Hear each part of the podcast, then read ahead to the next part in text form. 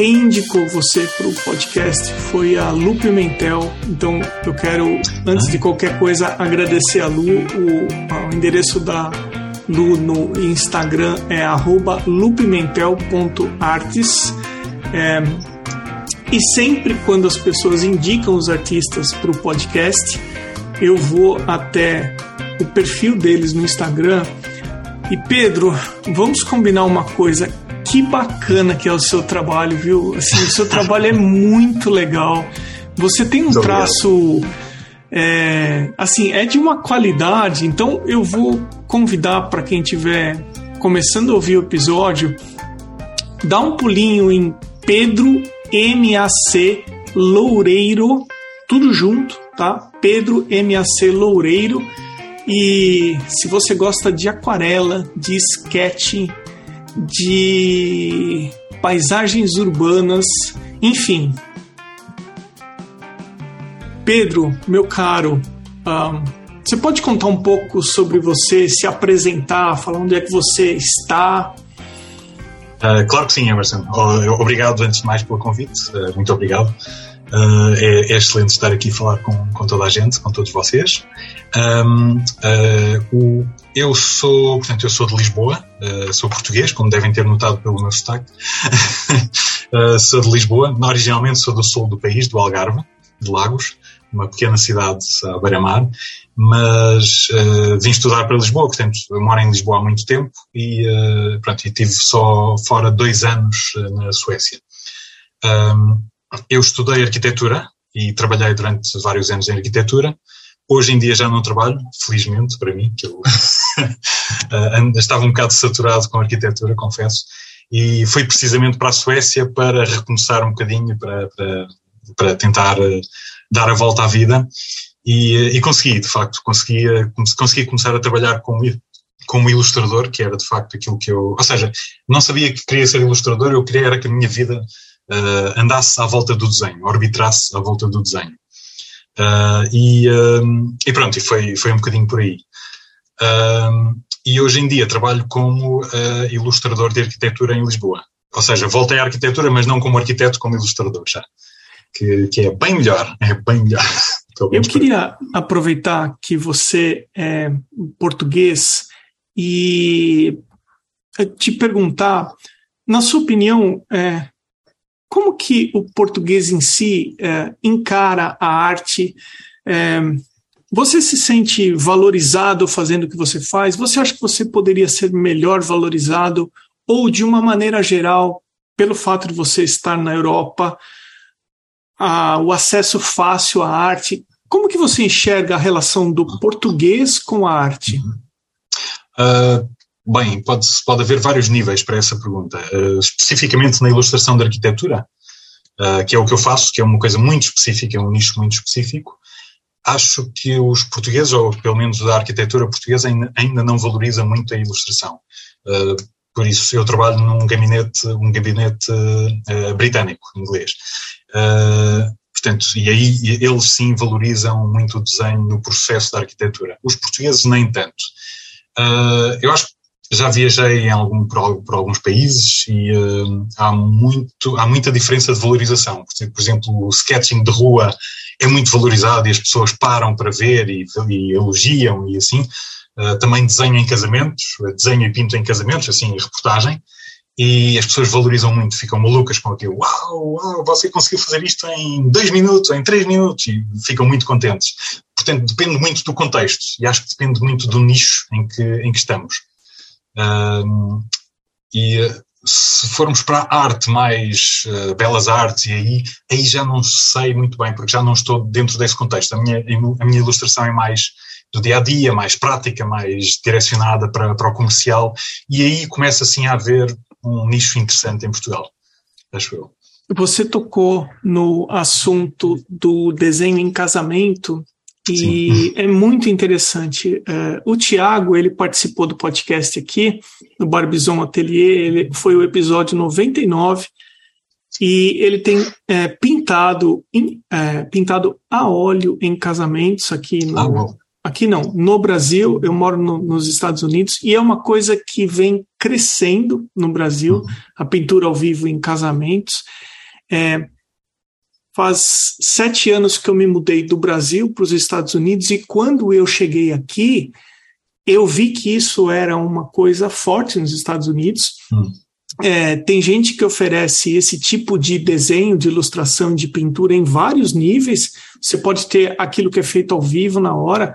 A pessoa pode encomendar algo que eles chamam de nível de museu, que é algo super sofisticado, enfim. Uhum. Isso é uma coisa é, que eu acho que é, as pessoas no Brasil poderiam passar a considerar um pouco mais, tanto no sentido de valorizar ter um artista ao vivo é, durante o casamento, e vai ser um registro feito né, por um artista, como quem presta esse tipo de trabalho e esse tipo de serviço também é um nicho bastante é, interessante. Estou é, curioso para saber é, os materiais que você usa, é, o que você recomenda, porque esse podcast ele tem o seguinte, ele tem o seguinte sentido. Se eu uhum. tivesse que resumir as entrevistas do podcast em uma pergunta apenas, eu perguntaria para o artista: uma pessoa que acompanha o seu trabalho e gostaria de fazer o que você faz, o que você recomendaria para essa pessoa? Então a gente pode começar okay. com materiais, por exemplo, Pedro. Ok, materiais é, mais, é a parte mais fácil, talvez, de explicar. Uh, então é, é, bom começarmos por aí. Eu, uh, eu prefiro, uh, a minha preferência é sempre para a caneta, ou seja, uma caneta que, que deixa um traço imediato e indelével, ou seja, não se consegue apagar, não, não se consegue voltar atrás. É isso que eu gosto, eu gosto disso, do imediato do traço e de, de não poder apagar. Porque, ou seja, gosto que, que, que o traço, que o desenho seja reflexo da, daquilo que se passa a toda a volta, daquilo que se passa naquele momento e que isso seja, fique, seja um registro que fique para sempre. Uh, ou enquanto o papel durar, claro.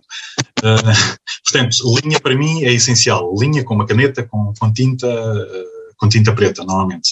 Eu acho que isso vem, esse, esse meu gosto vem muito da, da banda desenhada, que eu gostava de quadrinhos. Eu gostava muito de ler banda desenhada, quadrinhos, em, quando era pequeno e quando era, quando era jovem, e, e continuo a gostar.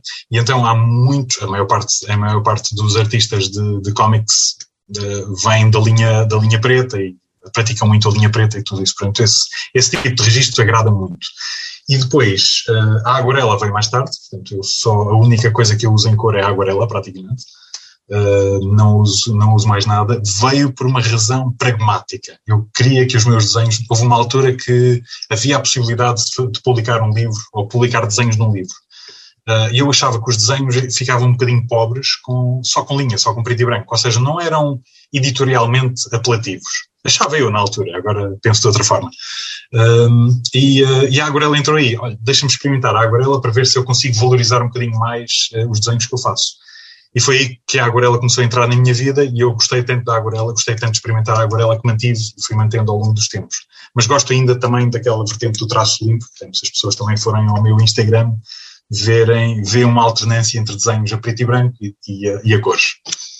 Portanto, aguarela e uh, linha preta uh, e uh, uma caneta simples, pode ser uma esferográfica, um, um como é que se chama? Esferográfica, em, no Brasil yeah, também. Yeah. E pode ser uma esferográfica, pode ser uma caneta de aparo com tinta e depois uma caixinha de aguarelas tão pequena quanto esta, que é o mais prático para andar na rua. Que é Pedro, quando você começou, você já começou diretamente com a caneta ou teve um momento que você fez os seus esboços a lápis e teve um momento que você falou, você quer saber, a partir de agora vai ser sempre direto com a caneta?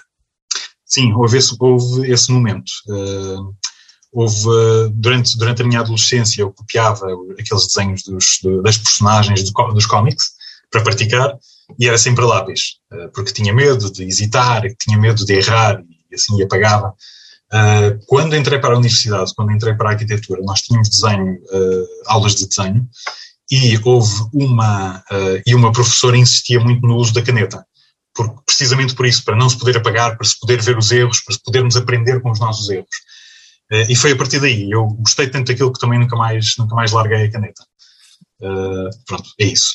É, eu tive essa mesma aula na faculdade e o professor fala que é, a caneta ajuda a gente a criar confiança no traço, né? É, Você é, se sente mais confiante.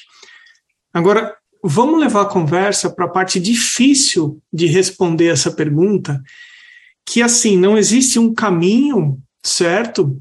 Eu já entrevistei aqui no podcast pessoas que têm formação em direito, pessoas que têm formação em administração de empresas, é, e a grande maioria não tem a formação na área.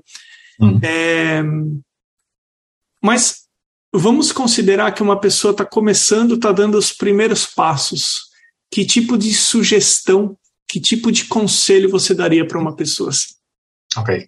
Uh, depende também um pouco da ambição da pessoa. Uh, se a pessoa quiser seguir uma linha de artes ou de ilustração, uh, eu acho que todas as formações são, são ótimas. Desde, o, desde, desde as formações mais informais, como aqueles workshops que eu costumo dar, assim, workshops curtos, mas para aprender uma técnica muito específica, ou então, claro, as belas artes. Portanto, entre estes dois extremos há imensos, há um, há um espectro muito grande de, de, de tipos de, de, formações. Portanto, e eu acho que para uma pessoa se profissionalizar nesta área é preciso atravessar um bocadinho de tudo, não só nas belas artes, mas também workshops pequenos e de, menor dimensão e muito específicos. Uh, porque acho que isso, enfim, uh, todos eles são, são muito educativos e todos eles podem uh, revelar oportunidades na nossa arte se a pessoa quer só descontrair um bocadinho, uh, quer só usar o desenho como ferramenta de descontração, de meditação, de, de passar o tempo, de não se aborrecer, uh, alguma curiosidade sem, sem intuito profissional, aí eu acho que pequenos workshops, pequenas oficinas são ótimas. Os, os Urban Sketchers, por exemplo, são uma comunidade ótima para, para começar, porque são, é, existem em todo o mundo, é de, é de acesso livre, portanto, os encontros são, são de acesso livre. Em qualquer, qualquer grande ou média cidade existe um grupo de Urban Sketches no mundo uh, e, uh, e, a pessoa pode aderir aos, aos encontros e ir lá e aprender e ver como é que os outros fazem e fazer também, copiar, uh, trocar ideias, fazer coisas malucas, enfim, dá para. eu acho que os Urban Sketchers são uma grande oportunidade de, de, nesse desenvolvimento mais soft, digamos assim. É, aproveitando que você comentou que você dá alguns workshops de, de, aquarela e de desenho, quando você dá esses workshops e as pessoas que vêm fazer o workshop com você, você percebe algum tipo de equívoco comum entre as pessoas em que um, eles se repetem com o tempo, ó, esse é um tipo de problema, por exemplo, aprender a enxergar corretamente a referência uhum. ou aprender a aplicar a aquarela. Ex existe alguma coisa que você identifica que você poderia, por exemplo, ajudar compartilhando com a gente?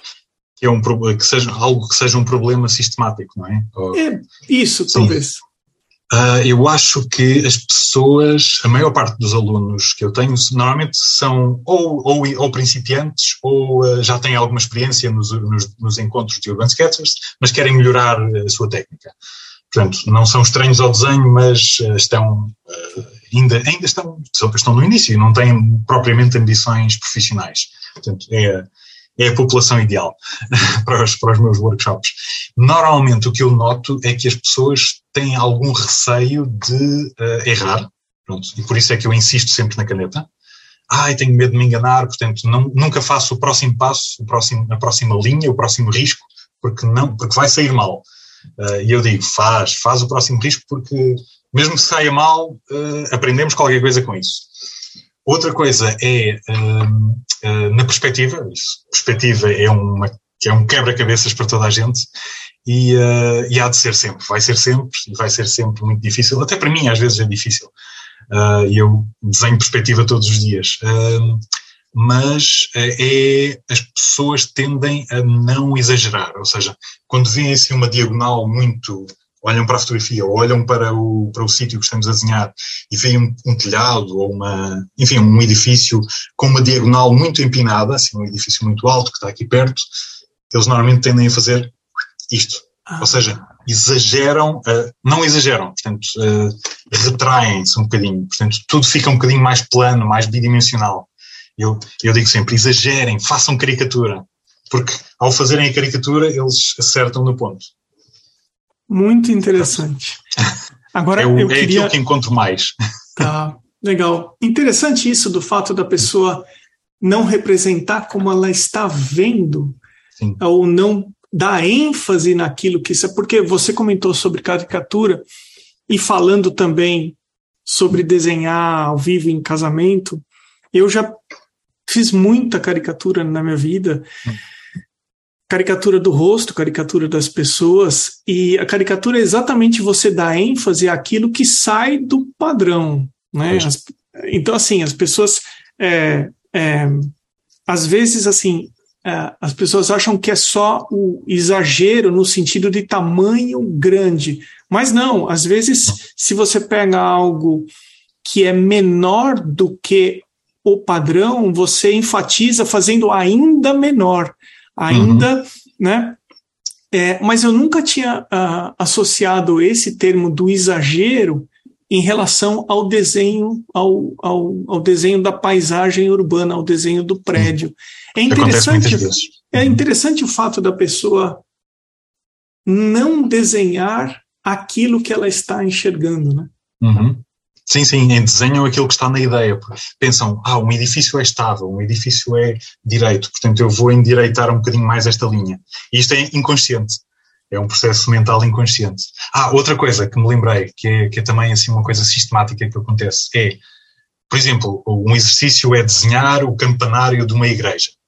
Portanto, e as pessoas começam, em vez de começarem pelo, pelo geral, começam pelo detalhe, pelo sino, o sino que está dentro do campanário da torre da igreja, e depois vão desenhando daí para fora, e quando se apercebem já ocuparam, já ocuparam o caderno todo com, só com o sino, não tem espaço para o resto. Portanto, aí é o processo ao contrário, é exagerem na pequenez. Portanto, se vão começar pelo detalhe, façam muito pequenino, porque vão, na vossa cabeça o detalhe é maior do que é maior do que pensam. E aí a folha ficou pequena para fazer o restante do desenho. Agora eu queria levar a conversa para a sua relação com o seu desenho, com o que você faz. Então, eu queria que, por favor, você compartilhasse aonde você se sente mais confortável dentro das ilustrações que você faz, aonde você poderia falar para mim assim, não, Emerson, aqui eu sou relativamente seguro para fazer isso, e aonde você acha que você precisa melhorar nas suas ilustrações? Okay. Uh, onde eu me sinto absolutamente seguro, absolutamente nunca é 100%, mas confortável, onde eu me sinto confortável é desenhar pessoas, a desenhar pessoas em movimento. Eh, pessoas a andar na rua, pessoas. Por isso é que os casamentos também fazem sentido, ou seja, estão pessoas a andar e eu estou a desenhá-las e vou atrás delas a desenhar. Aliás, tenho aqui, uh, uh, tenho aqui dois ou três. Posso mostrar aqui dois ou três desenhos, por exemplo, tipo isto, ou seja, estas pessoas nunca estão paradas, mas eu vou sempre, vou sempre atrás delas, desenhando, apanhando um ângulo, apanhando o outro. Gosto muito disso, gosto muito de, da variabilidade em que as pessoas oferecem ao, ao movimentar-se. Já tenho um bocadinho mais dificuldades a desenhar por fotografia. Ou seja, fica mais parecido um desenho meu a partir de movimento, a partir do real, do que a partir de fotografia. A partir de fotografia parece que fica sempre um pouco estático. Uh, e eu não gosto tanto disso. Onde eu preciso de, onde eu sinto que preciso de melhorar é, uh, uh, eu acho que é na calma a fazer aguarelas porque tenho muita pouca paciência uh, para, para a parte da aguarela, quero, quero ver resultados muito rapidamente. E, e, às vezes isso não é, não é, não liga bem com a aguarela. Às vezes em, em certos cadernos, uh, pronto, em certos cadernos assim mais baratos, com a folha mais barata, resulta muito bem, assim, aquelas pinceladas rápidas, sem espontâneas. Mas depois quando estamos a fazer um trabalho uh, profissional, sério, precisa de ficar muito rigoroso, aí é que eu me perco. Portanto, é nessa paciência e depois também há uma coisa que eu gostava de explorar mais, que, que ainda não tive a oportunidade de explorar o tempo, que é a ilustração digital. Uh, no meu. Portanto, uh, técnicas digitais, ou seja, eu não acho que, há, que, haja muita diferença entre o analógico e o digital. O digital é só mais uma ferramenta. Portanto, eu uso. É um, a caneta é uma ferramenta, o pincel e as aguarelas são outra ferramenta, o Photoshop é outra ferramenta. Pronto. Não é mais do que isso. Uh, só que permite outras possibilidades e eu não estou, eu uso o Photoshop profissionalmente no, nas minhas ilustrações de arquitetura, até porque é muito mais fácil de, de melhorar, de editar, de, de, de, modificar no futuro, mas eu sinto que estou a usar para aí 10% das possibilidades do, do, Photoshop e precisava de alguma formação para, para usar mais. Para descobrir o potencial, o verdadeiro potencial da, da ilustração digital. Eu confesso para você que eu tento usar o digital, mas eu sofro. Eu apanho bastante do digital, porque eu venho, é. É, é eu venho do analógico também. Você pega o pincel, você pega a caneta, Sim. você sabe que tipo de efeito, que tipo de movimento você precisa fazer. Sim. A minha dificuldade no digital é que é sempre o mesmo o tato da caneta hum. e o resultado final é que você vai descobrir a hora que você fizer o traço. Então, não, não, a ferramenta não muda. Pois, pois, é aquela antes, caneta eletrónica. Exatamente. É. Antes, sim, sim, antes do momento de você começar a arte digital, a ferramenta é sempre a mesma. Comparado ao analógico da pintura, se você pega um pincel chato, flat, e se você pega um pincel circular, você já sabe a diferença ali, como ele vai se comportar. Então, uhum. a diferença na ferramenta em relação ao digital, isso que fica a minha, minha grande dificuldade fica nisso, é, nessa diferença entre as ferramentas. É, o Pedro, a gente está chegando no, no final do nosso bate-papo e eu sempre eu uh, separo um momento do episódio para falar o perfil das pessoas que apoiam esse podcast. E depois eu vou perguntar para você se teve alguma coisa que a gente não abordou durante o nosso bate-papo que você acha que é importante deixar gravado aqui no seu episódio. Uh, tá? Eu acho. Sim, uh, diz, diz, desculpa. Tá, não, mas antes eu vou falar o nome dos apoiadores e depois. Okay. Até você ah, tem tempo de pensar aí no que você pode. ah, o, o pessoal que valoriza a arte na forma de apoio a esse podcast, é, que esse podcast, por sua vez, ele compartilha conteúdo gratuitamente e divulga artistas independente de onde eles estiverem. Por exemplo, o Pedro é um artista que muitos brasileiros acompanham e a gente acaba tendo um contato mais próximo, acaba conhecendo um pouco melhor o artista, essa é a função do podcast. Então eu sou grato às pessoas que apoiam esse podcast, com um arroba na frente, é, arroba a, a, underline a underline Potter com dois T's, arte gravura, as cores de Anelisa, Amanda underline Novaz underline Arts, Beatriz Lima Arts, Cacilda Vitória, Sibeli Monteiro ponto arte, Cristiane Docus, Duarte underline Vaz underline, a Ilane underline art underline drawings, desenho.designio, Flávia Espúrio Atelier,